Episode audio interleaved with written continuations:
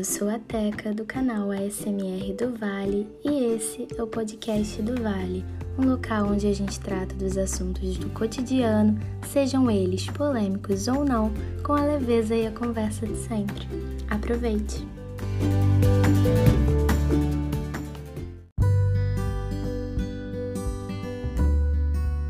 Oi, bom dia, boa tarde, boa noite. Não sei a hora que você tá me ouvindo. Eu sou a Teca, sou mulher, lésbica, esposa, mãe de pet, chefe de cozinha, professora de inglês e produtora de ASMR no canal ASMR do Vale. Iniciei esse podcast na intenção de te relaxar, ao mesmo tempo que te conscientizo sobre alguns pontos de vista, talvez impopulares, que eu possuo. Espero que você goste. Hoje a nossa temática está bem interessante e com bastante informação legal, certas informações intrigantes e uma pauta que vai te fazer refletir, tenho certeza. Para participar desse bate-papo mega importante, eu convidei a Alana Oliveira, que cursa Ciências Sociais na Unirio, é namorada da Ana Luísa e autora de um artigo importantíssimo publicado sobre saúde da mulher que se chama Negligência Ginecológica nas Relações Homoafetivas Femininas. Oi, Alana, como você tá? Oi, tudo bom? Primeiro, muito obrigada pelo convite, me sinto muito lisonjeada. É, quero deixar aqui também meu olá para todo mundo que está ouvindo. Espero que seja uma ótima oportunidade para todo mundo refletir sobre esses assuntos. E vamos lá, que a gente tem muita coisa para falar hoje. Olha, muita coisa mesmo. Eu tô também muito lisonjeada de te ter aqui. Eu tenho certeza que nossa conversa vai ser muito produtiva e talvez um pouquinho longa, tá, galera? Então, vai fazendo tuas coisas aí da casa, vai tomar um café, vai fazer as coisas tudo aí ouvindo, porque o bagulho vai ser longo aqui. E falando em conversa, a de hoje tem como tema Saúde da mulher, violência obstétrica e lesbofobia ginecológica. Que tema gigante! Meu Deus do céu, foi que nem a gente falou, tem muita coisa para falar. Vamos começar falando sobre a primeira sentença dessa frase enorme, que é a saúde da mulher. Alana, o que é saúde da mulher e o que significa lutar por ela? Quais são os desafios que a saúde da mulher encontra, vide uma sociedade tão machista e misógina? Então, é, eu costumo dizer que saúde da mulher é aquela parte da medicina que é negligenciada, né? Aquela parte que deixa para depois, aquela matéria que você deixa para pegar período que vem, porque nesse período você tem que estudar muito. Porque, assim, não só a saúde física, que é o que a gente vai explicitar no viés da saúde ginecológica, em todos os campos, inclusive no psiquiátrico e psicológico, a saúde da mulher é completamente negligenciada. É, tem até aquele negócio que a gente escuta muito falar de mulheres serem histéricas, por exemplo. Gente, todo conceito de histeria é um conceito forjado para desqualificar mulheres. Isso não existe, nunca existiu. É, eu costumo até dar, dar um exemplo sobre isso, que é sobre o uso de medicamentos em presídio. É uma pauta burocrática pra cacete, que as pessoas excluídas do convívio social, se elas devem ou não ter acesso a determinados remédios o governo sempre tenta limitar ao máximo, principalmente por questão financeira, né, o acesso dessas pessoas à medicação. Mas aí, em contrapartida, tem várias pesquisas que falam que nos presídios femininos é super deliberado remédios psiquiátricos. Ou seja, reforça toda aquela ideia de que a mulher é louca, supostamente por natureza, né? Mas, enfim, dando prosseguimento, é, creio eu que você lutar pela saúde feminina, fazer pressão por ela, é a gente exercer nosso direito à saúde, nosso direito à vida. É uma coisa que nos é garantido, mas ao mesmo tempo, quando a gente não tem o direito à saúde de maneira ampla e de maneira que de fato seja consistente nos atenda, a gente tem esse direito à vida negado, né? E a gente consegue ver muito empecilho que a gente encontra hoje em dia por exemplo, no modelo do corpo feminino não ser estudado. Quando a gente vai fazer, por exemplo, um apanhado sobre lá no início do estudo da medicina e até hoje em dia, não se estuda o corpo da mulher. É se verdade. estuda o corpo masculino. Uhum, Sim, verdade. e aí, cara, é tudo aquilo, né? Da misoginia, do ódio ao feminino, da repulsa por ele. É, é um tema muito amplo, assim, né? A gente falar tudo sobre o que é errado quando você estuda biologicamente o corpo do homem e faz recortes nele no uhum. que é ser mulher, então eu vou falar um pouquinho aqui respondendo sua pergunta, focando na saúde sexual. Uhum. É, uma coisa, lá muito antigamente, né? É, sou professora de sociologia, você sabe, então sei um pouco dessas coisas. É que na Grécia Antiga, os homens eram todos gays e por, eles faziam sexo por prazer com os homens, que eram que eles gostavam, e as mulheres serviam ali por pura reprodução. Porque naquela época eles viam a mulher como um ser inferior, porque ela tinha uma rachadura no meio que sangrava todo mês. Uhum. Mas aí a gente pensa, pô, Grécia Antiga, né, cara? Mó tempão, a galera foi entendendo mais, estudando. E aí a gente vê que não. É, a gente, em 60, 64, a gente teve, por exemplo, a Beauvoir falando que a mulher era sempre vista como outro, que a gente era vista como a negação do falo, e não como algo tipo, ah, como a buceta. Não. É o ser que não tem pau. E aí, o, o ápice disso, assim, uma coisa que fez um boom muito grande na minha cabeça, foi quando eu me entendi que o clitóris só foi descoberto em 1998. Meu eu Deus. acho que sim. Esse, exato. Tipo, cara, esse é o ápice da falta de estudo sobre anatomia feminina. E sobre Então- a, a negligência do prazer feminino, né? Porque se ele foi descoberto, assim, depois de tanto tempo, é porque ninguém procurou. Exato.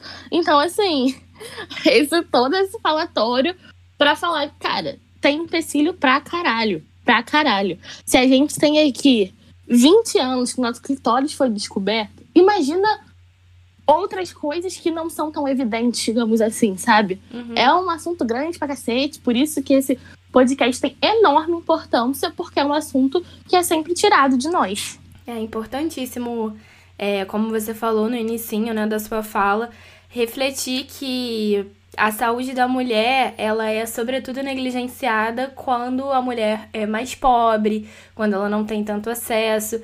E pela visão política, isso é incrível, negligenciar essa mulher, porque essa mulher ela tem um papel na sociedade muito baixo. É o papel da empregada doméstica, é o papel da mulher que sai 4 horas da manhã para trabalhar é, pega um ônibus lotado, deixa filho em casa, deixa com a vizinha, etc e tal. E essa mulher, ela não tem o mesmo acesso a conhecer a própria saúde, que o próprio corpo, né? Porque a gente sabe que essas mulheres mal se conhecem também, tanto que a mulher periférica é a mulher que mais tem chance de ficar grávida mais cedo, né? Porque é, o acesso é negligenciado, um acesso negado, existe essa imperícia da parte da, da, da, da visão política em relação a isso. E, bom, como a gente entrou nesse papo aí, é importantíssimo a gente puxar esse gancho pro próximo assunto que a gente vai também abordar, que é esse papo sobre violência obstétrica. Você entrou falando aí sobre o clitóris, que ele foi descoberto não tem muito tempo, isso é muito louco de pensar, porque as mulheres não têm acesso ao próprio prazer. E quando a gente fala de violência obstétrica, a gente vê que ela não tem acesso nem ao próprio filho que saiu de dentro dela. É muito louco. E quando se trata de ser mulher no Brasil, a violência, como você disse, ela nos cerca. Não, não é só em relação a isso, é em relação a todas as outras coisas. Isso se trata desde o assédio que a gente sofre quando a gente sai para comprar um pão, até mesmo a hora que a gente decide engravidar, porque na maioria das vezes, quando a mulher não quer engravidar e não é concedido a ela métodos para que ela não engravide e ela acaba engravidando, ah, ela é a puta. Ela que quis abrir a perna. Ela que, ela que quis dar, sabe? E o filho acaba sendo sempre da mãe, porque o pai some, vai fazer os corres dele e não tá nem aí. Entendeu? O pai pode ter esse direito de viver a vida. Mas aí, quando a mulher decide engravidar, nem acesso ao tipo de parto que ela quer ter, ou a assistência que ela quer escolher pro, pro corpo dela e pro binômio mãe-bebê, ela pode. Não tem. É. E se a gente quer ter o nosso filho respeitosamente, ter uma assistência humanizada é pior ainda. Essa segunda forma que eu citei de engravidar, ter o seu filho respeitosamente, e essa forma de negar esse acesso a um parto respeitoso e com acesso a estudo, acesso à informação, ele se chama violência obstétrica.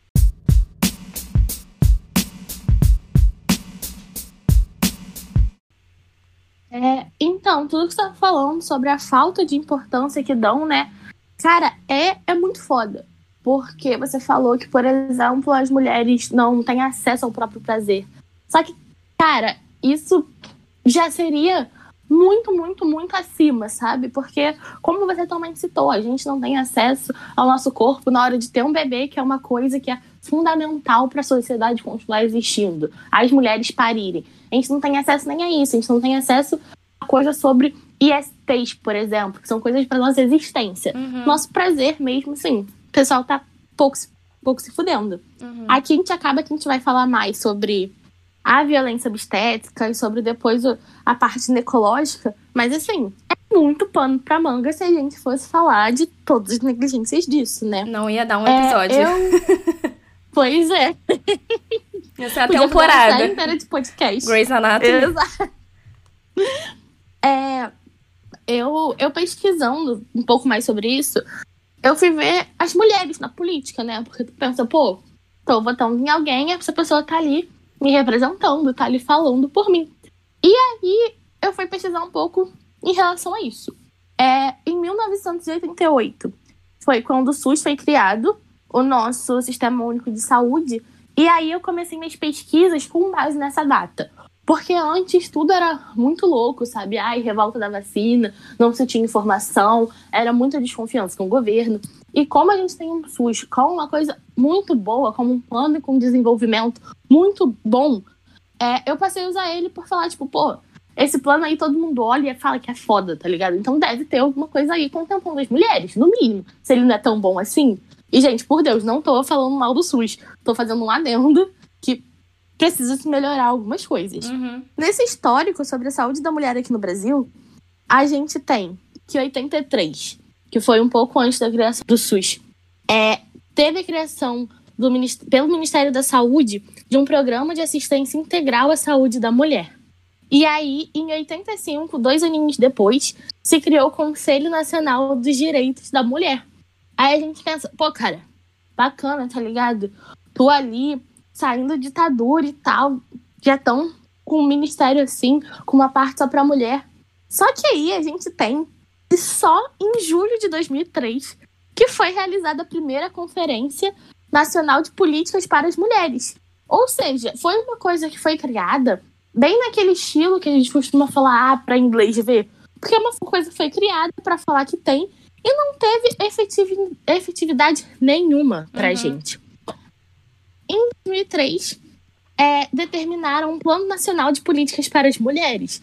Só que, tipo assim, caralho, quanto tempo a gente ficou cagando 100% para a saúde da mulher até 2003, sabe? Quando foi criado isso.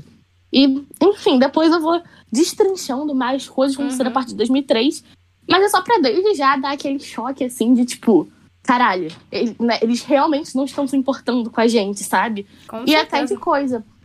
Exato, até tipo, tipo, ah, os médicos não, não, sabem muito. E às vezes nem é culpa deles. Do, do médico que acabou de te formar aqui, que tá pegando seu, seu jalequinho para bordar. Porque é uma coisa que já vem muito antes. A gente não tem nada nacional que obriguem os médicos a saberem disso. Que obriguem os professores universitários a formarem os novos médicos sabendo disso. Então, assim, é uma merda muito maior do que a gente Sim. imagina, sabe? Sabe o que, que me faz lembrar? Eu sigo uma obstetra que o nome dela é Bia F. E assim, eu sou apaixonada pelo conteúdo dela, porque ela presta uma assistência humanizada e ela, enquanto médica, ela fala muito sobre o quanto eles têm que ir em contramão da medicina mesmo, porque como os, os professores aprendem errado, eles ensinam errado. E é muito louco, porque. Uhum é você tá dentro da sua residência lá de ginecologia obstetrícia e você aprender uma coisa que você não pode fazer, sabe? Que vai violar a mulher, vai entrar num, é, num, num mundinho ali particular que é dela, que você não, não tem acesso, que você não pode acessar, sabe? E um e... puta momento, sabe? Um momento que tem tudo para ser o mais bonito, legal da sua vida. Exato. E, tipo, é um desastre. E é um desastre desde o início. Desde quando você é forçada a ter uma criança que talvez você não queira ter. Sim. Até o momento de parir, que, tipo, até quando você quer, você deseja, é seu sonho ser mãe. Aí chega no momento e é tudo estragado por dor e por invasão e por mais trauma. Exatamente. E é muito louco. Eu tava falando isso quase agora, mas assim, poucas pessoas têm intimidade com esse tema, né, de violência obstétrica. A gente pensa que, sei lá, é uma pessoa fazendo uma cesárea e vai cortar as tuas tripas. Isso é violência obstétrica. Não, mano, não é em relação a isso. Tem muita coisinha velada, muito papinho furado, que é violência obstétrica também. E como as pessoas não têm intimidade com esse tema, elas não estudam esse tema e as mulheres estão cada vez mais desinformadas. E além de serem compulsoriamente mães, elas chegam nesse, nesse mundo de uma maneira totalmente crua. Ninguém estuda para criar um filho, ninguém estuda para parir. Porque eu vou fazer cesariana com o médico da minha família. Basicamente é assim que funciona. Então, é muito louco, porque como, como é um tema relativamente novo, as pessoas ainda não sabem que elas têm direito, por exemplo, a denunciar dentro de cinco anos uma violência obstétrica. Por exemplo, se é, o meu ato de parir for hoje, 18 de 7 de 2021, que é o dia que a gente está gravando, e 18 de 7 de 2026 eu quiser denunciar que ocorreu uma violência obstétrica comigo, eu posso. Então, assim, as pessoas não têm acesso a isso. Não querem que as mulheres tenham acesso a isso, sabe? E é muito louco, a gente vê um monte de, de médico aí proibindo de ter, é, de entrar acompanhante, por exemplo, na sala de parto, sendo que existe a lei do acompanhante. Então, assim, é muito louco, porque se você não tem acesso a uma lei que, assim, te ampara relativamente ao seu direito, né? Que dirá a, a livros e perfis no Instagram, coisas que vão realmente te resguardar de ter um parto violento. Sabe? É muito louco. E essa, essa mesma obstetra, ela fala que para parir você não basta querer, né? É muito louco, porque acaba entrando também no campo da sorte. Porque você vai se informar para você reduzir os danos para ter menos probabilidade de você se fuder ali na hora que você estiver parindo, que você estiver vulnerável você não lembrar nem teu nome, porque você vai entrar num estado de inconsciência ali que você só vai sentir dor e você vai estar tá no mundo da lua. Eles chamam de partolândia. E quando você entrar naquilo ali, quem vai responder por você? Sabe? Porque se amparar em lei é, é, é muito gostoso para processar. Mas e ali na hora? Quem vai te impedir de ser violentada. Então, assim, é muito louco, porque isso só mostra que é nós por nós mesmo, sabe? E mais ninguém. Exato. Isso até a importância de um acompanhante, seja o pai da criança, seja uma amiga, seja uma doula, porque é alguém ali que vai resguardar nossos direitos, né? E em relação a isso, é, é muito importante que a gente conheça nossos direitos para que nenhum seja negado. É, e exclusivamente sobre esse ato de parir é, e o, tudo que envolve até ter uma pessoa junto, se você não puder ter, ou mesmo tendo, é importante, é, a gente tem aqui no Brasil a possibilidade de redigir um plano de parto. Que é um documento que a gente escreve como a gente quer ser tratada durante todo o trabalho de parto. E tem muita mulher que não tem plano de parto, né? Elas não sabem disso. Exato. Elas podem ter. Exato, tipo, é desde 85 que a OMS falou que tem que, tem que ter isso, sabe? Uhum. As mulheres podem e devem planejar o parto. Isso é das coisas mais minuciosas. Escolher a posição que quer ter o filho, ter uhum. direito ao acompanhante, sabe? Tudo, tudo, tudo. E aí toda aquela parte que a mulher tem que ter o bebê, todos os direitos estão no plano de parto. E parece que a galera às vezes esquece que mulher sabe parir desde que o mundo é mundo e que bebê sabe nascer desde que o mundo é mundo, Exatamente. sabe? Não precisa de tanta interferência externa. Exato. Antigamente tinha mais mortalidade. Gente, antigamente tinha mais mortalidade por tudo. A gente não tinha conhecimento de doença para planejar, é, para conseguir conter. A gente não tinha conhecimento de bactéria, de expectativa de vida era mais baixa, tudo isso, né? Exatamente. Então a galera se aproveita desse discurso, né, para falar as coisas. É, a OMS, junto quando ela publicou isso, falando do plano de parto, ela fez uma cartilha informativa falando o que seria a violência obstétrica, que também tem esse dado que você falou, né? Que a gente tem até cinco anos para poder denunciar caso uhum. aconteça algo. E aí, eu vou ler aqui rapidamente o que diz essa cartilha, só para depois a gente poder destrinchar um pouquinho. Nessa cartilha, tá falando de qualquer coisa que considere maus tratos à gestante, é, humilhação, abuso verbal, procedimento médico coercitivo ou não consentido, falta de confidencialidade, não obtenção de consentimento esclarecido antes da realização dos procedimentos, tipo, não adianta fazer algo com a mulher dopada, recusar analgésico, violação de privacidade, recusa de internação em rede, cuidado negligente durante o parto, levando a complicações que poderiam ser evitáveis, situação de ameaça à vida. Enfim, é uma cartilha enorme que eu posso até ler toda. As pessoas que estão ouvindo vão ouvir, mas na hora você não consegue nem assimilar nada disso, é sabe? Verdade. Então é importante a gente trabalhar com coisas reais, porque não adianta ter uma cartilha do governo com palavras bonitas de coisas que não fazem parte da realidade das mulheres. Uhum. Então, em palavras claras, sabe? Se rasparam seus pelos, é violência obstétrica. Mandaram você parar de gritar, é violência obstétrica. E quantas pessoas já não relataram isso? Que o médico, o parteiro, foi grosseiro, falando: ah, na hora de fazer foi bom. Então para de berrar, ah, tem é outro verdade. paciente ali ao lado. Não, e, gente, a, é um e, a, e aquela da, da época das nossas mães e avós de fazer lavagem para fazer o parto, para você não defecar na hora do parto, sendo que é um, algo fisiológico, sabe? É, Exato. é bizarro a maneira como eles acessam o nosso corpo. É, é, é muito louco, porque é muito democrático. Tipo, não importa se você é rico, se você é pobre. Obviamente, enquanto você é pobre, ela vai dar. É, um, vai ter um atalho dela chegar até você de maneira mais forte, né, e mais presente, mas a violência obstétrica ela é democrática, ela chega nas mulheres. Só basta você ser mulher, ela vai acontecer com você. É. Em relação a isso de ser democrático, é que é realmente uma violência por você ser mulher. Porque, por exemplo, se não te oferecem anestesia, é uma violência obstétrica. Mas, ao mesmo tempo, tem casos que não oferecem e tem casos que dão anestesia sem você pedir. Exato. Então, assim, não é por dar ou não anestesia, é só por estar tá ali violando o seu corpo, sabe? Quando forçam a barriga para o neném sair. Gente, ou então quando tenta acelerar seu trabalho de parto. Seja você querendo que seja um parto normal e falam que só pode fazer cesárea com aquela balela de cordão umbilical enrolado Exatamente. e tal. Ou quando você vai fazer o parto normal e eles dão aquele corte na buceta falando que é para ajudar o bebê a sair. É, e tipo, caralho, é muito louco é tão normalizado que as mulheres acham isso normal, sabe? Que elas, uhum. não têm acesso de que isso é uma violência. Porque na cabeça das mulheres, elas estão no médico, sabe? Uhum. Elas estão no hospital, um lugar que elas estão ali para ser acolhidas. As pessoas supostamente estão preparadas para esse momento que a mulher vai estar ali dando a luz. Uhum. Mulheres e, sobretudo, mães que estão ouvindo a gente agora vamos dar nome aos bois. Isso vocês podem pesquisar no Google.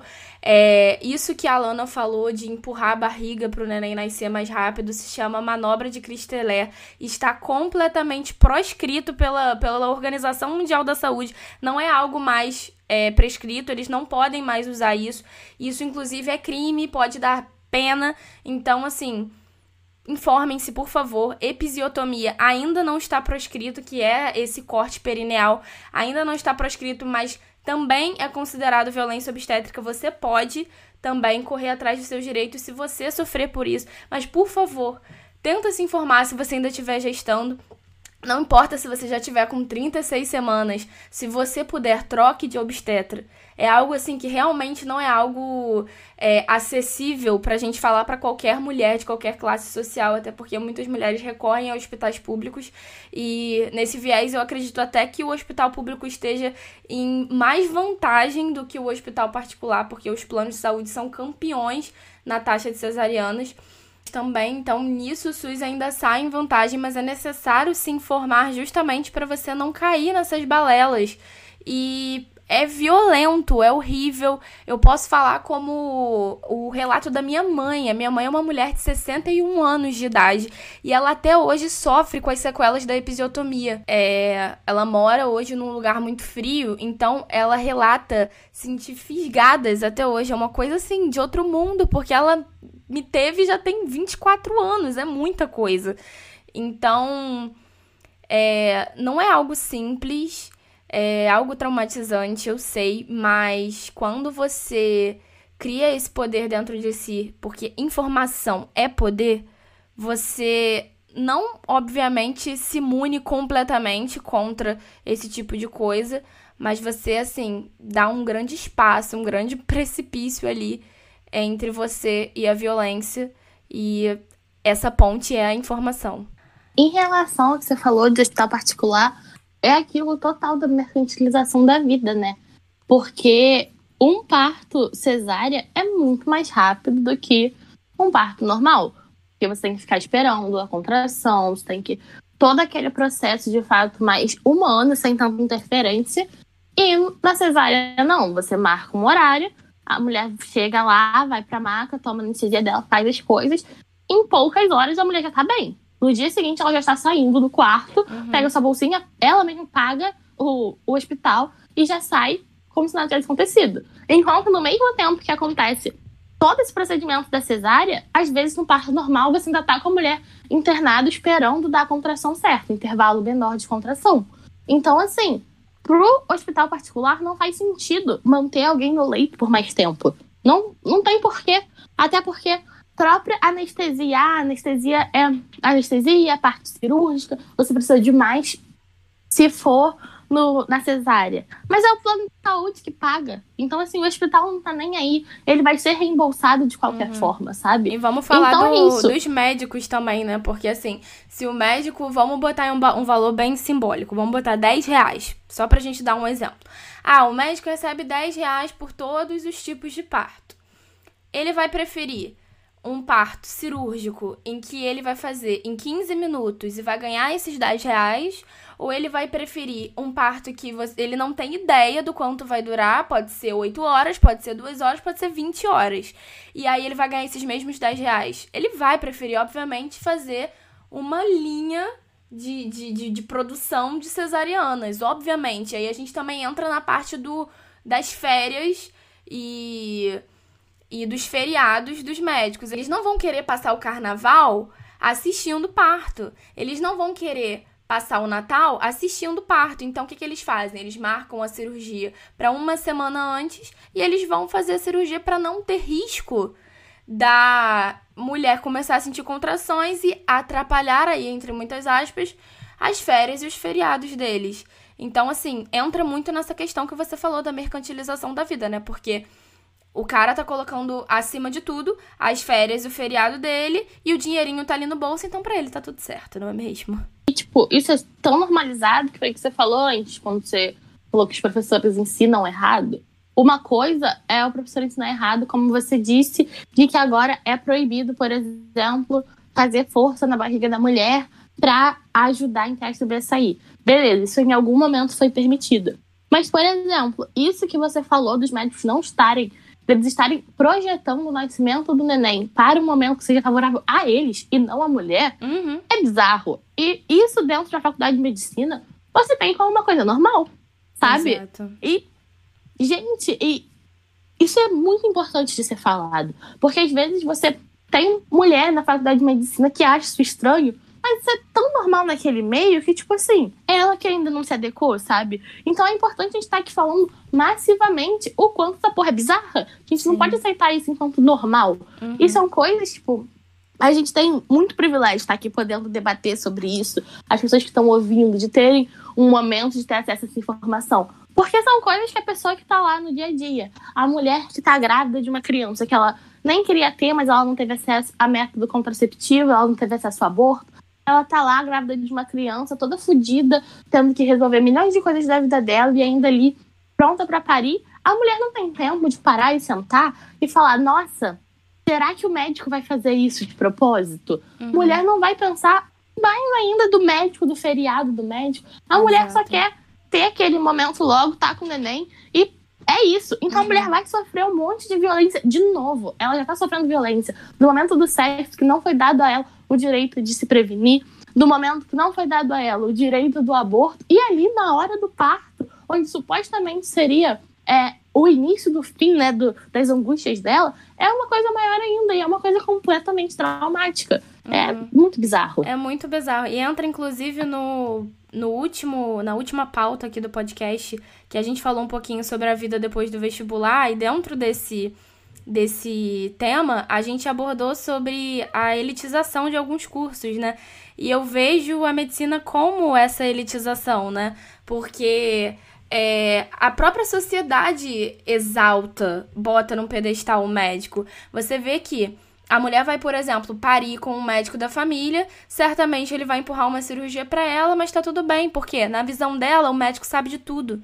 Então, a gente endeusa aquela profissão, por quê? Porque o médico estudou muito. Se ele tá fazendo isso por mim, é porque é o certo a se fazer. E não é assim que a banda toca. Na verdade, ele quer só passar as férias dele em Fernando de Noronha e que você não atrapalhe com as suas contrações. Exato. Assim, o dinheiro que ele vai passar as férias dele é o dinheiro do seu plano de saúde, né? Do hospital particular. E que em algum momento da sua vida, da vida das pessoas de classe média, classe média alta, foi ensinado que a gente tem que ter plano de saúde para se acontecer alguma merda, alguma coisa assim. Você tem lá, você pagou seus 300 reais por mês, então você tem direito, você tem acesso a alguma coisa. E ninguém uhum. chega pra gente para falar de todo o lobby que acontece por trás disso, uhum. de toda a máfia que envolve isso, que envolve hospitais, que envolvem remédios, de como tudo isso acontece projetando coisas em você para você gastar para o seu plano de saúde, gastar esse dinheiro com os hospitais e é um ciclo infinito do dinheiro rodando entre eles e você ali se fudendo, sabe? É, é, muito louco. Uhum. Tratando-se da violência obstétrica, que é a que a gente tá falando que se apropria dessa desinformação para ela acontecer, eu vou começar falando da mais comum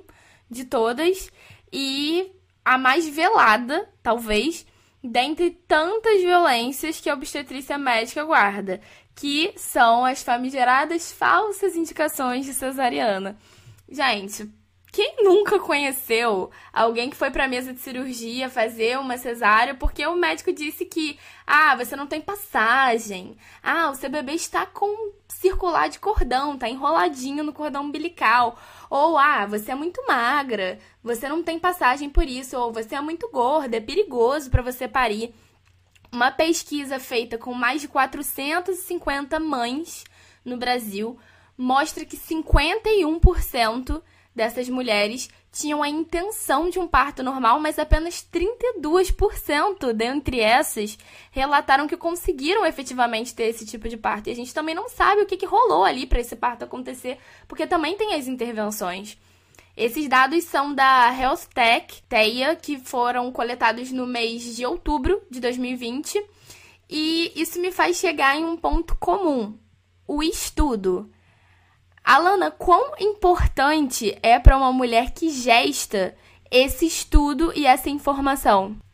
É a parte fundamental, porque para você saber, para você conseguir pedir pelos seus direitos, né, cobrar pelos seus direitos, você precisa saber quais são eles, porque foi que a gente conversou antes. Muita coisa acontece que a gente acha que é normal, que a gente acha que violência é aquele negócio bizarro, sabe? E a gente não sabe que coisas, como por exemplo, é, não deixarem você tocar seu filho assim que acontece o parto é uma violência obstétrica. E isso que é uma coisa que tem acontecido muito hoje em dia. Eu vejo às vezes no Instagram assim médico que filma o parto para pra ficar lá fazendo mídia dele no Instagram. E, tipo assim, mano, não é seu momento, sabe? Você pode tirar uma foto com a criança depois, se você quiser uhum. tirar. Você viu aquele vídeo dos trigêmeos? Que o, o médico Sim. tirava com. Gente, é, eu não consigo ver um pingo de humanidade naquilo. Tá certo que aquele parto deveria ser cirúrgico mesmo, aquela mulher não ia chegar no termo, né, de, de um trabalho de parto.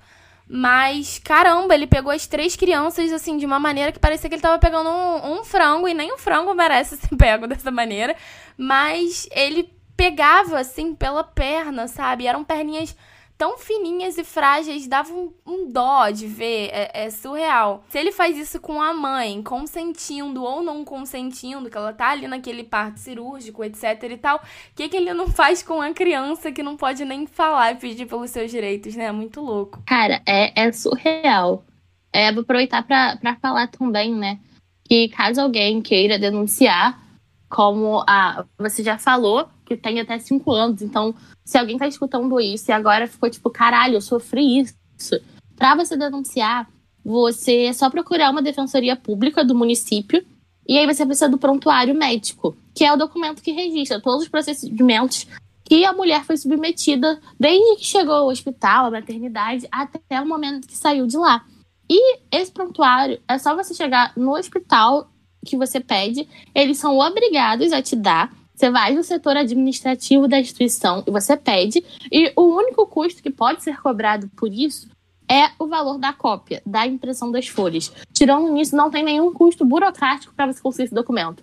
Seja em hospital público ou hospital particular. É o seu direito. Então, se você está ouvindo isso e você teve esse insight, que você já sofreu isso, se você conhece alguém que já te relatou a experiência de parto e que a pessoa não tinha consciência do que ela estava sofrendo, era de fato uma violência, uma violência institucionalizada, é, ainda dá tempo. Vocês podem recorrer contra isso, porque assim é muito importante a gente saber disso, a gente ir atrás dos nossos direitos e a gente mostrar que a gente sabe do que os médicos podem, dos que os médicos não podem fazer com a gente. Então é importante que a gente esteja também se mostrando nessas vias burocráticas, que é a língua que eles gostam de falar, que a gente esteja se mostrando como pessoas que tenham domínio dessa informação. Exatamente, gente. Por favor, corram atrás dos direitos de vocês. É importante tanto para vocês quanto para outras mulheres, porque quanto mais vocês relatam as violências que vocês sofreram, mais a o Ministério da Saúde e as nossas vias públicas de saúde são atualizadas com esse tipo de informação e criam maneiras de amparar mulheres que sofrem por isso. Então, por favor, corram atrás de seus direitos por vocês e pelas outras. E eu poderia falar aqui dias sobre essas falsas indicações de parte cirúrgico que a gente estava falando. Por isso, eu vou deixar para vocês na descrição desse episódio alguns posts que falam sobre elas bem como a indicação de três documentários que também falam muito da violência obstétrica e seus males, que são Renascimento do Parto 1, 2 e 3, e também a cartilha que a Alana citou sobre violência obstétrica, vou colocar também aqui na descrição do episódio para que vocês possam ter acesso. Entre tantas problemáticas no cenário obstétrico, também existe a misoginia nua e crua que invade a gente até no momento que a gente deveria estar feliz, amparada, concentrada e o Brasil é o segundo maior índice de cesarianas do mundo, é de 55% o índice de cesarianas do Brasil, e o ideal, na realidade, seria entre 10% e 15%. Esse índice aí que varia de 10% e 15% são cesarianas bem indicadas, que no caso vão reduzir a chance da morbidade materna e morbidade fetal. Dentro desse cenário de saúde privada, como a gente estava falando, os, os, hospitais particulares, etc., esse índice gira em torno de 86%, então é muito maior. E aí eu gostaria, Alana, que você falasse um pouquinho desse acesso que os homens acham que possuem ao nosso corpo, porque me deu aqui na minha cabeça, eu falei desse renascimento do parto, desse documentário, e é muito louco porque tem uma cena spoilerzinho aí básico, que é um documentário muito forte, tá, gente? Tem que assistir querendo se informar mesmo.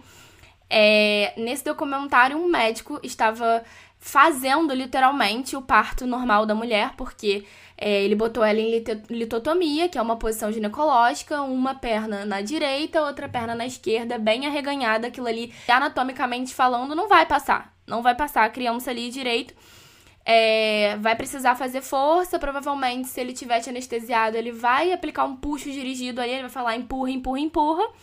E vai virar para você e vai falar: Ó, oh, vou fazer só um cortezinho aqui que eles chamam de pique, para que o bebê saia mais rápido. Esse médico, nessa cena especificamente, ele faz isso, a criança sai, e depois ele vai fazer a sutura.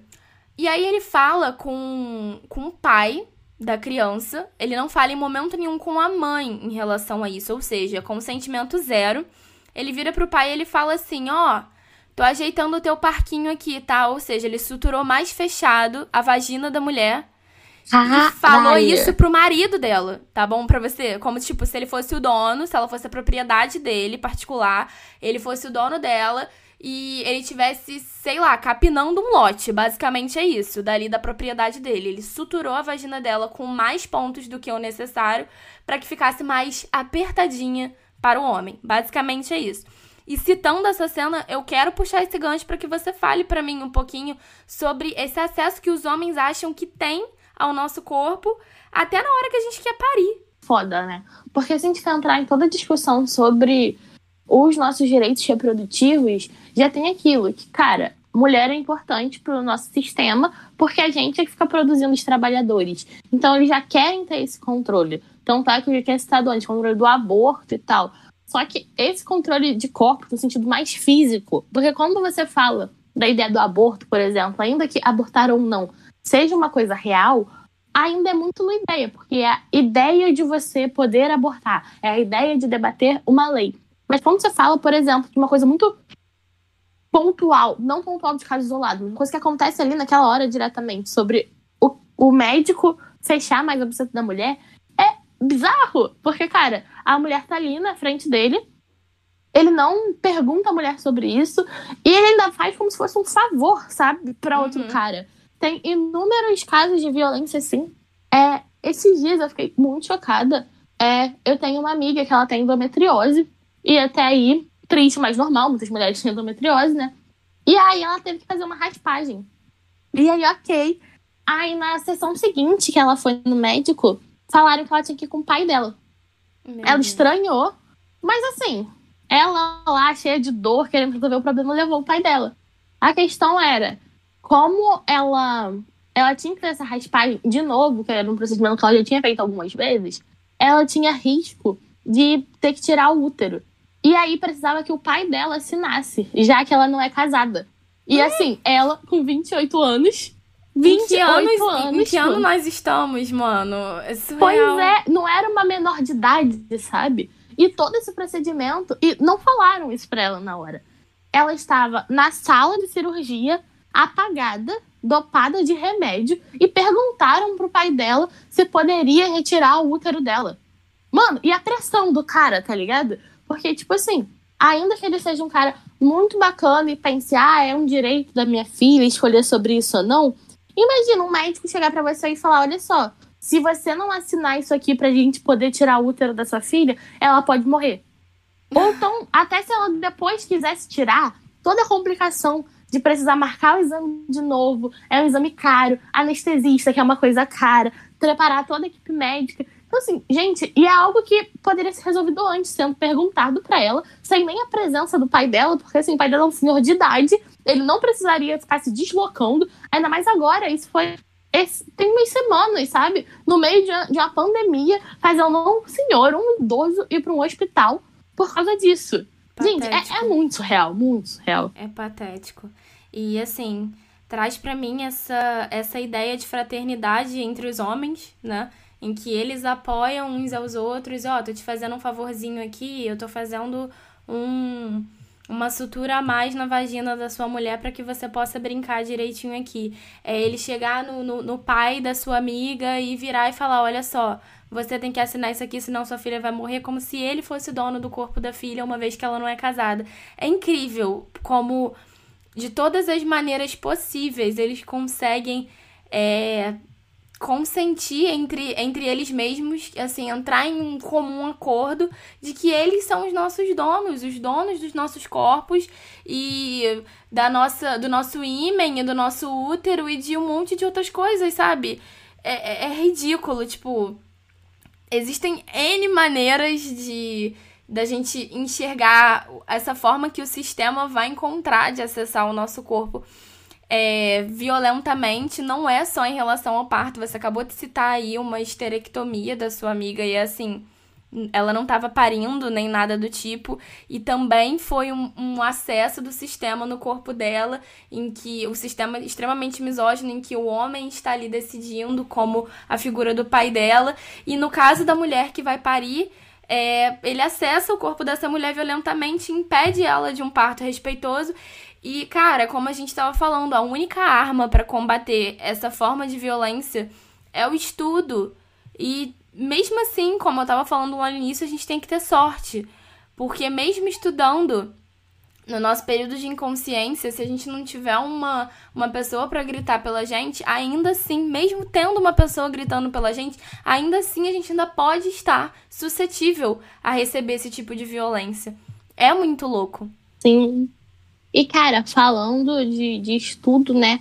Uma coisa que é importante a gente pontuar é que, embora todas as mulheres, assim, de forma democrática, sofram com, com essa violência obstétrica, é importante falar o quanto as mulheres negras sofrem muito mais. Uhum. Porque, além de toda a questão de mulheres negras, por estudos, pertencem a uma classe mais baixa, é, a gente tem todo o racismo científico que foi difundido aqui no Brasil no século XIX, no século XX, que se criou um mito de que o corpo negro é mais forte, que pessoas negras são mais resistentes à dor.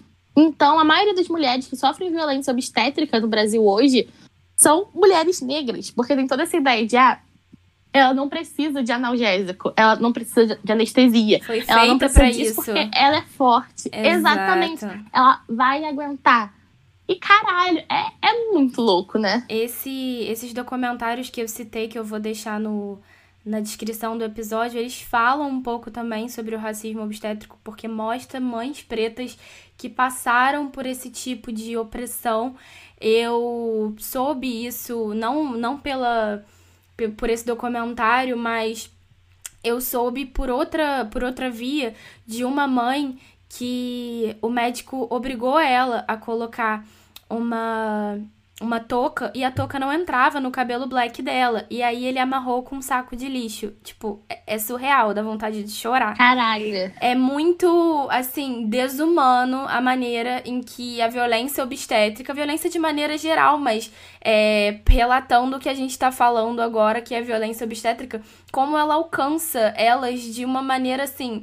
Ela vai sofrer violência de maneira obstétrica, ainda vai sofrer racismo também. Eu quero também trazer um dia aqui para esse podcast uma mãe que seja preta, que tenha essas informações, que tenha parido é, e que talvez tenha sofrido, não necessariamente, mas que tenha essa informação para falar sobre o racismo obstétrico de forma clara e com propriedade para os nossos ouvintes, porque isso dá um episódio longo, né? É Um, um baita tema, dá um episódio inteiro, né? Muito informativo também. Eu tenho certeza que eu vou trazer aqui para vocês.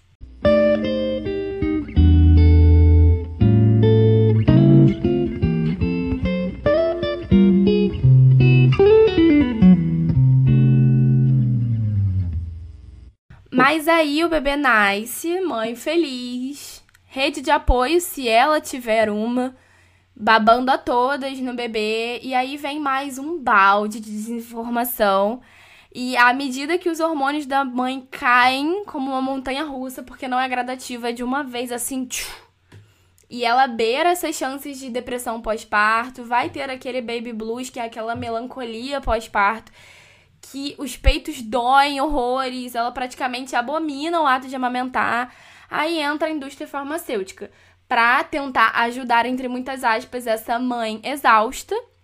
E aí ela vai vender para essa mãe mamadeiras, bicos que vão auxiliar, entre muitas aspas, também o ato de amamentar, mas que na verdade eles só vão dificultar até o leite não, um leite industrializado, um mucilon da vida para quem desistiu de vez de tentar, ao menos, amamentar. E aí a gente tem a indústria do, das mamadeiras e chupetas, que em inglês é muito engraçado que a a, a chupeta ela é chamada de pacifier. Então, assim, é uma pacificadora. O seu bebê vai estar tá lá chorando, chorando, chorando, e aquilo ali vai pacificar ele. É muito louco, por quê? Porque, anatomicamente falando, ela não tem o mesmo formato do peito da mãe.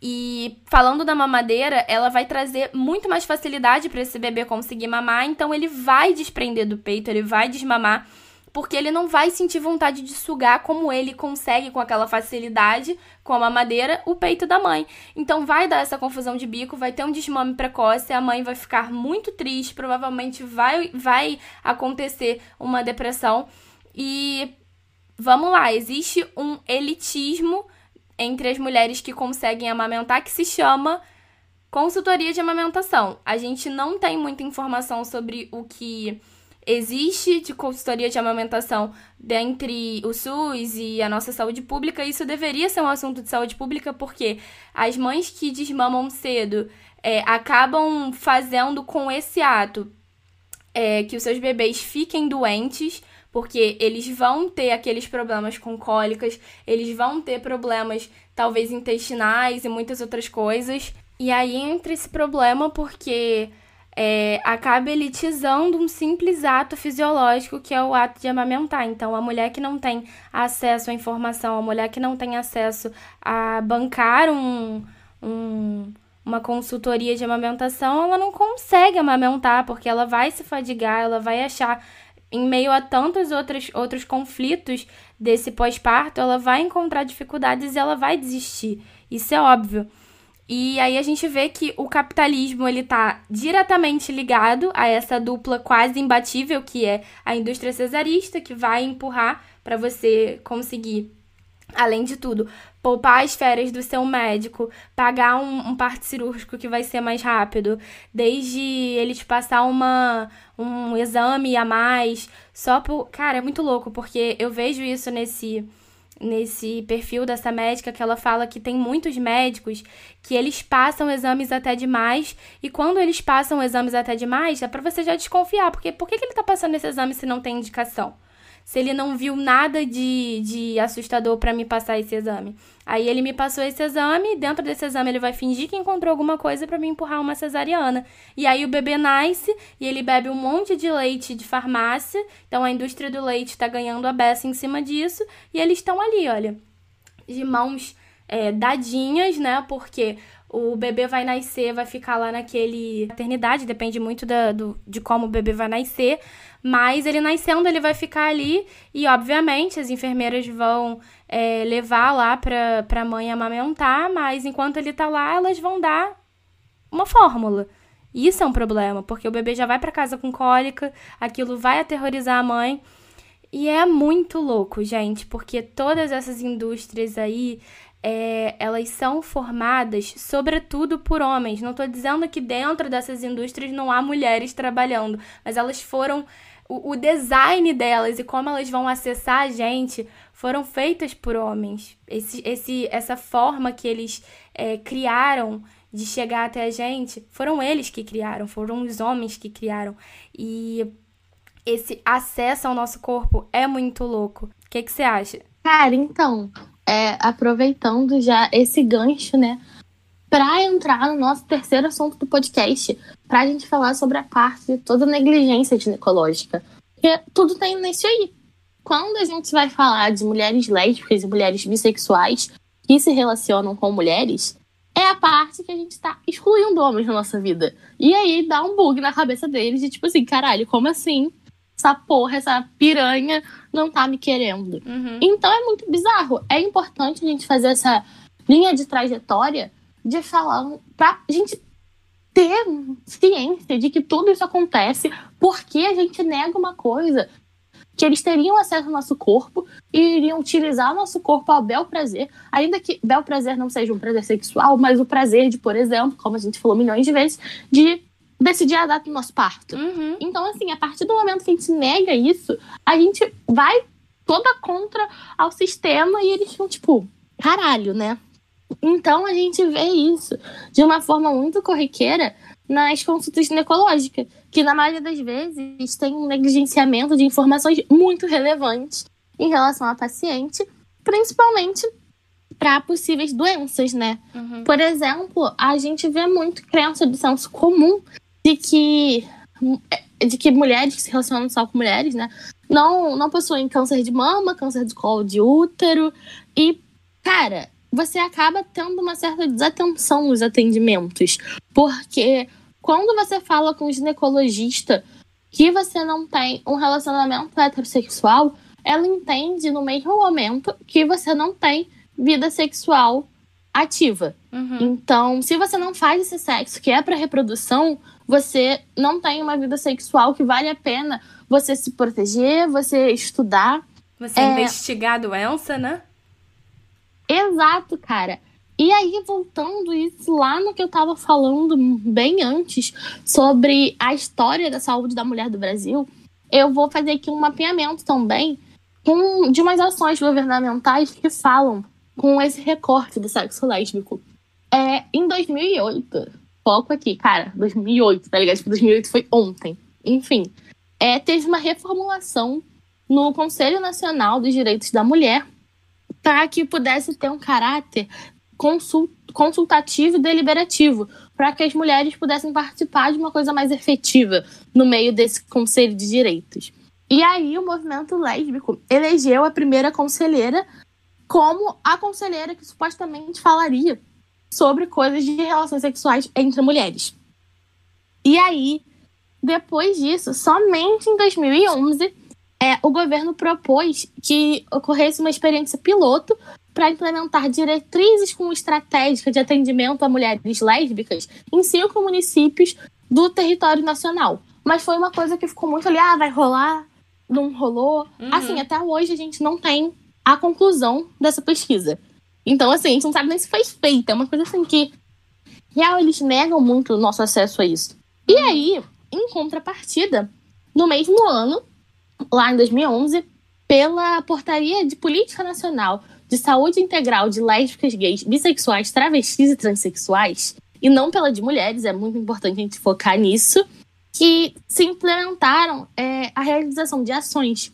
Foi quando eles pautaram na lei dentro da saúde de mulheres lésbicas teria que fazer ficha de notificação de violência, pesquisa sobre o acesso da saúde dessa população, curso de educação à distância pelas UNAs do SUS, que são as universidades do SUS, criação de comitê de saúde integral LGBT. E isso foi feito concomitantemente a conta eles estavam supostamente realizando esse projeto piloto de saúde exclusivamente feminina. E quando a gente tem tudo isso ocorrendo nessa pasta LGBT, a gente vê que mais uma vez a questão feminina está sendo deixada de lado. Sim. Porque toda vez que juntam homossexualidade masculina com feminina, tudo no mesmo saco, como se fosse a mesma coisa, eles ignoram completamente a nossa existência em detrimento da experiência masculina. Uhum. Eles anulam nossas experiências, eles anulam nossas vivências, porque são coisas completamente diferentes. Uhum. E é aquilo que a gente sempre tenta, ao menos, bater na tecla, né? De que mulher não sofre homofobia. Mulher sofre lesbofobia, lesbomisoginia, e colocar nossos direitos dentro de um saco LGBT não resolve nenhum dos nossos problemas. É porque antes mesmo da gente ter consciência da nossa sexualidade, a gente já é mulher. Então, uhum. tudo que em relação a nós precisa ser levado em consideração a isso. Em relação de que somos mulheres. E aí, no meio disso tudo, um ser abençoado, possivelmente uma mulher, né? Porque só a gente se importa com a gente, é, lançou uma campanha publicitária que era o seguinte, o seguinte slogan. Cuidar da saúde de todos. Faz bem para a saúde das mulheres lésbicas e bissexuais. Faz bem para o Brasil. Foi uma campanha lançada pelo Ministério da Saúde com informações para a prestação de serviços à população LGBT. E era o, o que estava escrito nessa campanha era a seguinte coisa: é sensibilizar os trabalhadores e profissionais da saúde e oferecer subsídios para acolhimento e atendimento qualificado e humanizado às mulheres lésbicas e bissexuais, considerando as necessidades específicas dessa população. E aí deu certo? Não, obviamente não deu certo, né? Porque ninguém, além da mulher que criou isso, estava preocupado com as outras mulheres. É... E aí foi criado diferentes conselhos, comitês, para melhor se discutir esses programas relacionados a políticas públicas femininas. Foi criado é, os principais, né? O Conselho Nacional dos Direitos das Mulheres, o Conselho Nacional de Combate à Discriminação e Promoção dos Direitos de Lésbicas, Gays, Bissexuais, Travestis e Transsexuais, e o Comitê Técnico de Saúde LGBT. Mas assim, a gente vai vendo que isso ainda foi pouco. Muito, uhum. muito, muito pouco. Uhum. Quase nada. Porque ainda existem inúmeros casos absurdos que não são casos isolados, né? E é engraçado que a gente tá falando sobre esse cenário de misoginia com mulheres lésbicas e bissexuais na, no ambiente ginecológico, mas é muito louco como até a mulher heterossexual tem problema com relação a preventivos, por exemplo. Acho que todo mundo pensa que você tem que fazer preventivo ou todo ano, ou de seis em seis meses. Mas aí é o que você se engana. Existe uma cartilha do, do Ministério da Saúde que fala sobre preventivos e eles afirmam que mulheres saudáveis devem colher o preventivo após os 25 anos de idade. Muitas mulheres não sabem isso.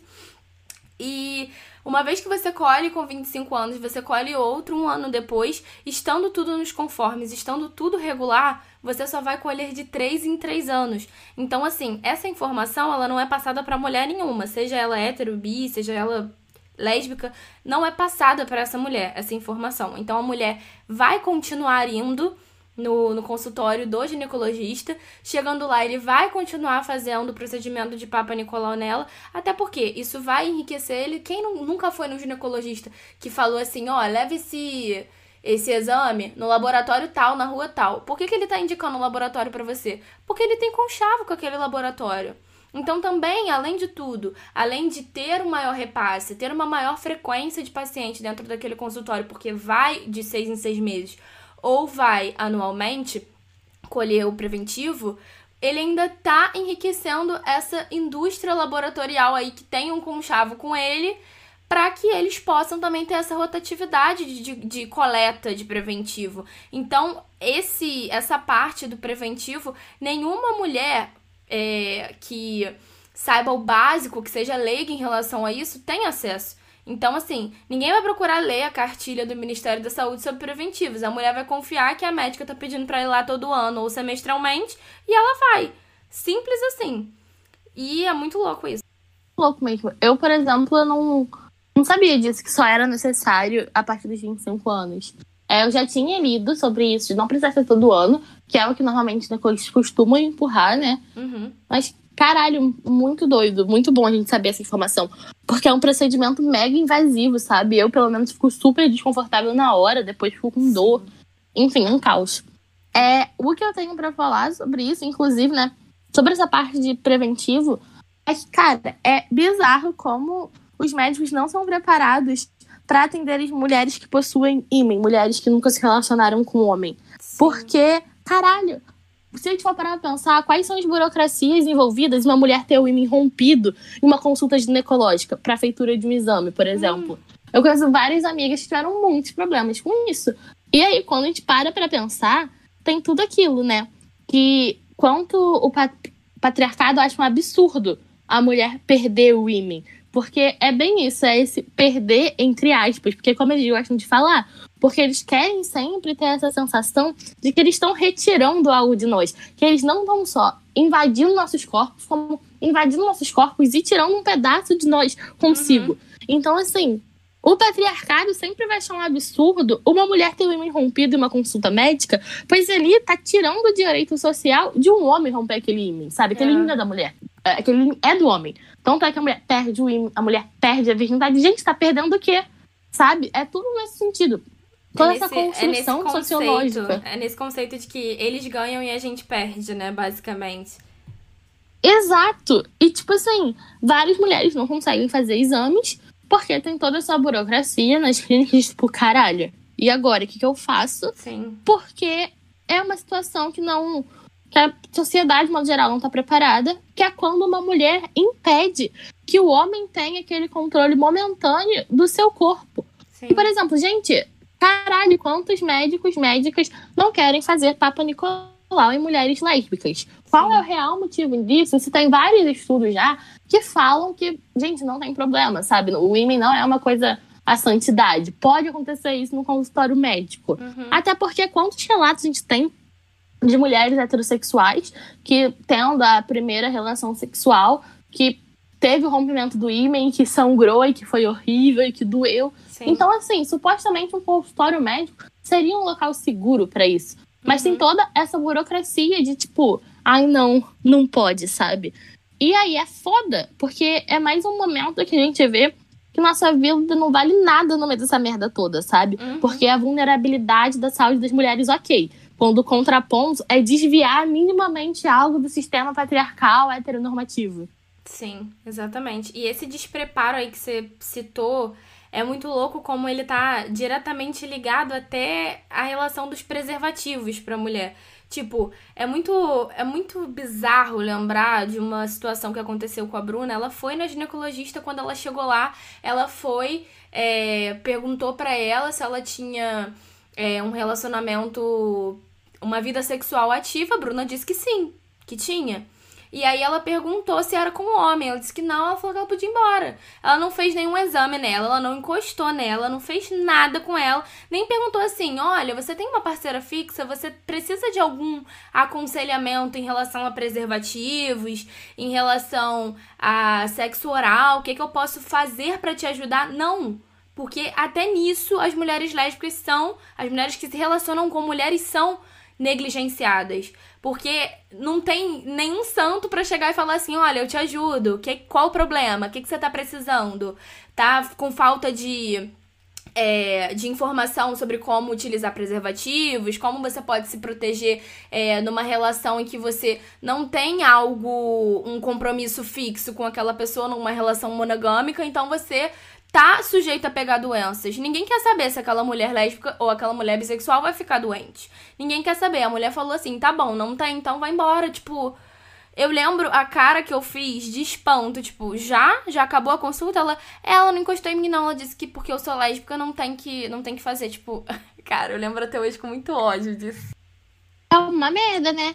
Que, tipo assim, tem vários estudos falando de como ISTs podem ser transmitidas entre mulheres é, compartilhando algum acessório sexual por algum sangramento que possa ocorrer ocasionalmente, ou até mesmo pela menstruação.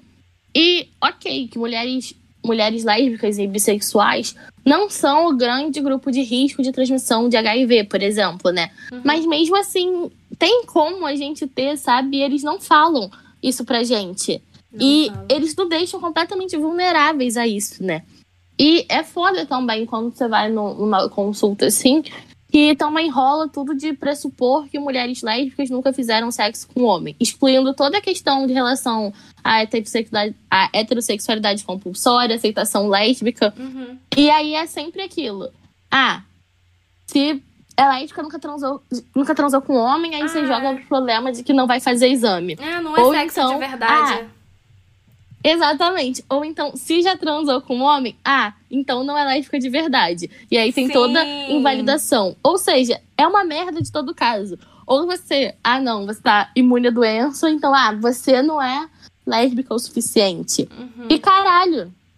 E é isso, sabe? O fato de ser lésbica, bissexual, não impede, não restringe o cuidado que se deve ter em relação às coisas, em relação a câncer de colo de útero, câncer de mama, alguma IST a gente precisa da mesma forma de consulta com um profissional de saúde para fazer exame de rotina, aplicação de vacina, acompanhamento de alguma doença, ou simplesmente, tipo, uma consulta periódica, sabe? Para tirar da gente alguma dúvida, ou só para a gente saber se a gente está livre de doenças que podem ser preveníveis. É, e, e é bizarro, porque além de ser super negligenciado em questão de doença e tal, até as maneiras que a gente tem de se prevenir então, assim, sinceramente, muito merdas, sabe? Sim. Ah, não. Corta uma camisinha masculina e coloca na buceta da sua companheira e pra o plástico, ela. Gente, e o plástico filme? Tu já ouviu essa do plástico filme? É, tipo, mano, a, a pessoa que fez nunca chupou a buceta, não é não, possível, gente. Não, não tem como, meu irmão. Como Ou é até, que tu tipo, vai botar um plástico ah, filme na periquita? Ai, que saco. Ai, até, tipo, dedeira, que é uma coisa mais comum. Gente, são uns métodos que eles criam que, nitidamente, foram métodos feitos por homem, né? E homem não gosta de buceta. Uhum. É, e, caralho, não, não faz sentido dizer, pensa assim, gente, como é que transa pra isso? Quando eles lidam com o sexo, que é, por, que é por prazer, eles não sabem como lidar. Porque o sexo hétero é pra fecundação. É pra, pra de fato, engravidar e ter um bebê. Então, foda-se se ali a mulher tá sentindo prazer ou não. O que importa é que o homem consiga o homem se satisfazer e gerar talvez uma criança para a sociedade. E aí, quando a gente fala, não, a gente transa não é para reproduzir, é porque a gente quer sentir prazer. Aí dá um bug, sabe? Ah, uhum. como assim? Ah, mas colocando um plástico filme na buceta, vocês não sentem prazer? Sabe? Tipo, caralho. é, é bizarro. Tipo, a gente real não tem, não tem como se proteger e sentir prazer. E é foda. Muito. E a gente falando da lesbofobia, é, é incrível os, os meios que ela encontra para me acessar, porque comigo aconteceu, por exemplo, de uma maneira super curiosa. Eu uso o aplicativo Flow e é um aplicativo completamente heterossexual, porque se você relata que você fez sexo e que você não usou proteção, é muito louco. É, é horrível de falar, mas. Aconteceu comigo, eu coloquei que eu tinha feito sexo e que eu não tinha me protegido, né? E eles relataram, porque no mês seguinte a minha menstruação atrasou, eu tive uma crise de ansiedade e esses meus problemas de é, de depressão e ansiedade, eles acarretaram nesse atraso menstrual, o que é super normal. E aí ela atrasou uns três diazinhos e quando isso aconteceu, o aplicativo falou que eu poderia estar grávida, sendo que eu não tenho como estar grávida. Entende? E aquilo para mim é, é, foi muito lesbofóbico, porque aquele aplicativo, o design dele foi feito para mulheres heterossexuais. Porque se uma mulher botar, ah, fiz sexo e não usei proteção, pronto, atrasou a menstruação, tá grávida. Então, assim, aquilo ali não foi feito para mim. Eu me enfiei naquilo ali para conseguir encontrar um, um, uma maneira de entender os meus ciclos e as minhas, as minha, a minha TPM, entendeu? Não é, é, é, em relação ao meu sexo. Eu quis colocar que eu fiz sexo para eu saber quando eu fiz sexo. Acabou. É uma maneira de eu documentar a minha vida sexual ali, sabe? Sim. E eles já empurraram para mim que eu estaria grávida porque todo o design daquilo ali foi feito pra uma mulher heterossexual. Então aquilo ali não me acessa. Eu acesso aquilo de maneira quase é, abrupta, sabe? Eu invado aquilo, porque aquele ambiente não é feito para mim. Olha que loucura, como a lesbofobia me acessou no meio de um aplicativo, cara. É muito foda. Falando disso de lesbofobia, que você falou do caso da Bru também, teve uma vez que eu fui numa ginecologista nova. Cara, a sorte eu tava com uma amiga minha. E senão eu nem sei o que fazer. Eu não sei se ia estar na cara da mulher ou se ia sentar e chorar. é, eu cheguei, aí ela perguntou, né? Coisa normal, ah, vida sexual ativa e tal. Enfim. Aí, é, eu tava na época, tanto eu quanto a minha amiga, a gente tava tendo sempre candidíase. Só que assim, era uma época que tava muito louca de final de período da faculdade, que a gente ficava o dia inteiro na faculdade, calça jeans grudada, sabe? Tipo, caos. Sim. Tipo, gente, normal. Propício. E aí, essa minha amiga lésbica, aí a gente chegou na consulta, a gente tava junta, e aí a médica falou assim: Ué, mas vocês não falaram que tem relação fixa com mulher? Vocês não sabem, não, que dedo é sujo?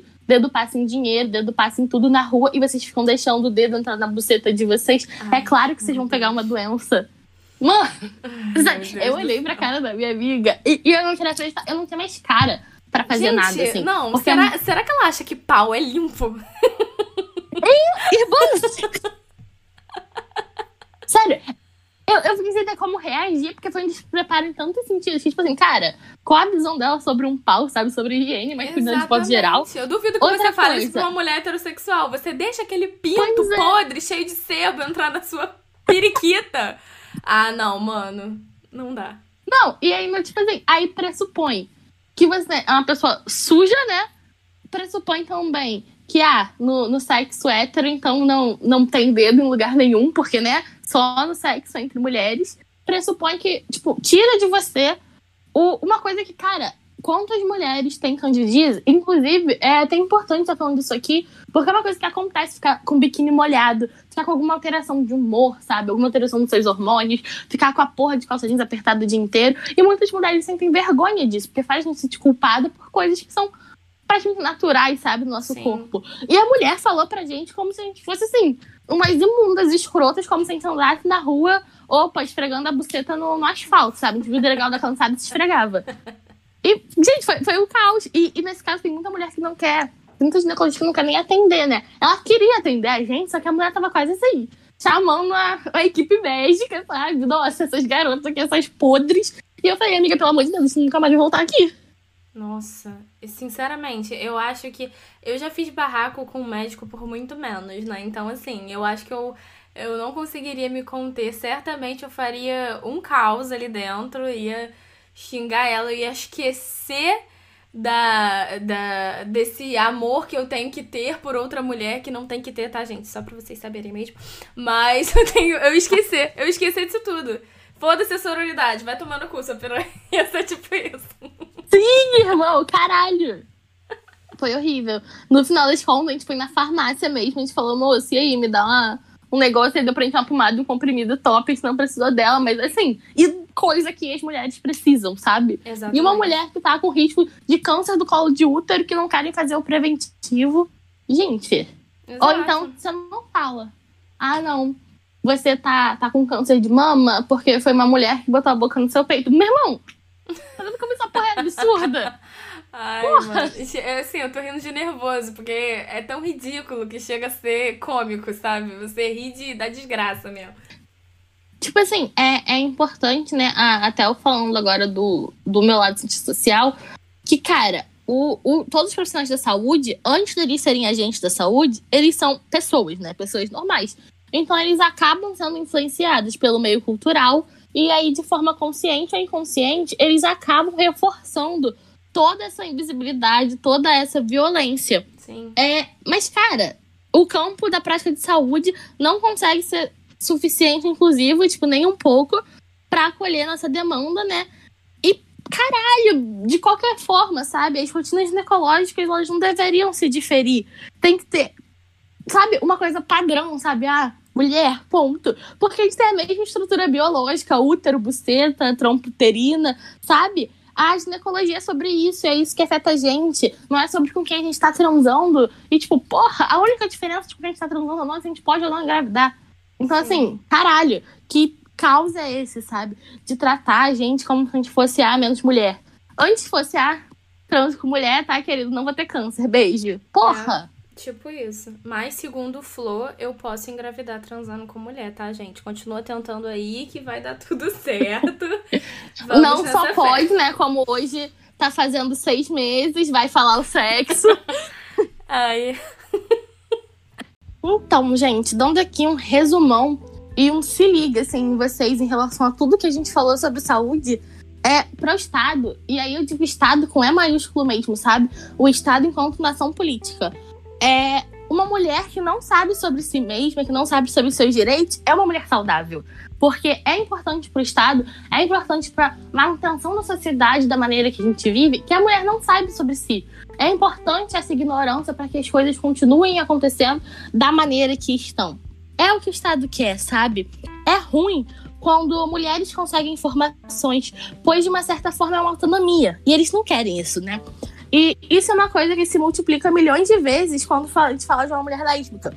Porque é uma mulher que não serve pro Estado, não serve para nada.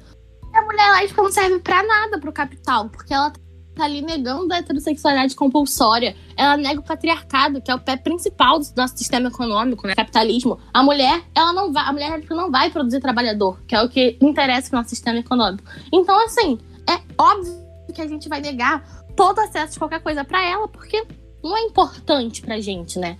E aí, para fechar melhor isso aqui, é, é importante a gente falar que todos esses assuntos estão muito interligados mais interligados, inclusive, do que a gente pensa. Quando a gente vai falar de heterossexualidade compulsória, direitos reprodutivos, saúde ginecológica e negligência dela, lesbofobia, misoginia, maternidade compulsória, violência obstétrica, aborto e muito provavelmente milhões de outros assuntos que eu nem vou conseguir lembrar aqui, porque é assunto pra cacete. Tá tudo muito interligado. Assim como a gente começou a falar de coisa relacionada à medicina, e queria falar de lobby farmacêutico, é importante que toda vez que a gente vá fazer uma análise, que a gente não pegue esses assuntos como assuntos isolados, sabe? Que é importante que a gente tenha, tente ver uma visão mais ampla do contexto geral. É, e basicamente, assim, é isso. É, eu espero que eu tenha conseguido trazer muitas questões aí, que as nossas cabecinhas não parem, porque é muito importante que a gente não dê para eles, para os homens, para o sistema, o conforto da nossa aceitação. Então, eu aqui falei várias coisas, eu não quero ditar para ninguém que a pessoa tem que pensar e reproduzir a partir de agora. Mas eu quero gerar um incômodo nas pessoas. Quero que vocês escutem isso, que vocês fiquem tipo, caralho, que que rolê, tá ligado? Que parada louca. E que vocês vão chegar numa amiga e falar, tipo, nem precisa obrigatoriamente indicar o podcast, sabe? Se você indicar, a gente vai gostar. Mas falar, caralho, eu escutei a mina lá falando não sei o quê, e que isso te cause um desconforto, que você pense, que você reflita. Que você não precisa pensar como a gente, mas que você pense alguma coisa, sabe? Que a gente, novamente falando, a gente não dê aos homens o conforto do nosso silêncio, o conforto da nossa aceitação, que é muito importante que a gente esteja cada vez mais consciente, cada vez mais atento, buscando informação e querendo também espalhar informação para outras mulheres. Da mesma forma como eu e Teca aqui, a gente se juntou para falar, cara, a gente tem uma informação maneira, não vamos guardar isso pra gente, tá ligado? Vamos falar para mais gente, vamos tentar alertar mais gente eu quero tentar deixar em cada pessoa que tá escutando isso uma sementinha disso. Uma sementinha de, cara, vai lá e você consegue fazer alguma coisa. É, é foda, porque a gente cresce achando que a gente um momento vai mudar o mundo e a gente fica adulta e tem aquele bug, né? Tipo, caralho, a gente não vai mudar o mundo. O mundo é grande pra caralho, a gente não consegue nem organizar nosso emprego. Mas a gente consegue mudar a vida das pessoas de nossa volta.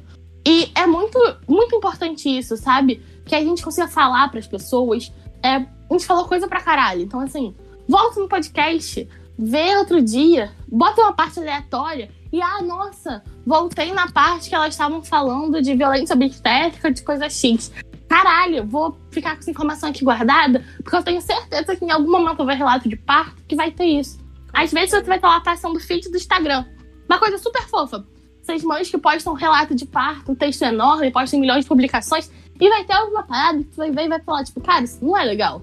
Tá ligado? Uhum. E é importante estar se conscientizando. Enfim, são muitos assuntos. Uhum. É isso. E empoderamento é isso, gente. Informação empodera. Então, empodere-se você também. Precisamos, enquanto mulheres que estudam o tema, trazer o enfoque à saúde da mulher para que nós possamos conscientizar outras mulheres que não têm o mesmo acesso aos estudos, para que elas se cuidem, busquem atendimento, questionem procedimentos, se previnam sexualmente e que possuam seus corpos como seus corpos, seus próprios corpos. Nenhum homem manda nos nossos corpos. Faça os seus exames, ame o seu corpo com o maior amor do mundo. Seja você mãe, seja você uma mulher que escolheu não ter filhos, seja você uma mulher heterossexual ou bissexual ou lésbica, entenda o seu corpo como o seu templo e cuide dele. Porque se você não fizer isso, ninguém vai fazer por você. Esse é o seu papel. E se você gostou desse episódio maravilhoso, não esqueça de seguir o podcast, indicar para um amigo, uma amiga, seguir também. Posta lá nos stories a miniatura do episódio e me marca para eu saber que você tá ouvindo. Marca a gente, na verdade, não é mesmo? Me segue lá no Instagram, arroba Cruz, e segue a Alana também. Fala teu arroba aí.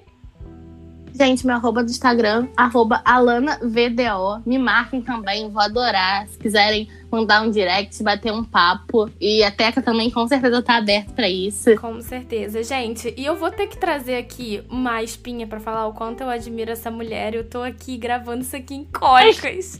porque eu acho ela muito maravilhosa e muito inteligente. Ela detém realmente esse conhecimento. E eu vejo agora que foi a melhor pessoa para eu trazer para falar sobre esse tema. Tem tudo a ver. E eu tô muito feliz que você gostou. Ai, sim, nossa, tô emocionada. Obrigada. Obrigada Ai, pela oportunidade. Muito, obrigada Deus. por me ouvir. Foi muito incrível. Volte, se Deus quiser, na semana que vem, mesmo dia, mesmo horário, mesmo canal. Um beijo e valeu! Valeu!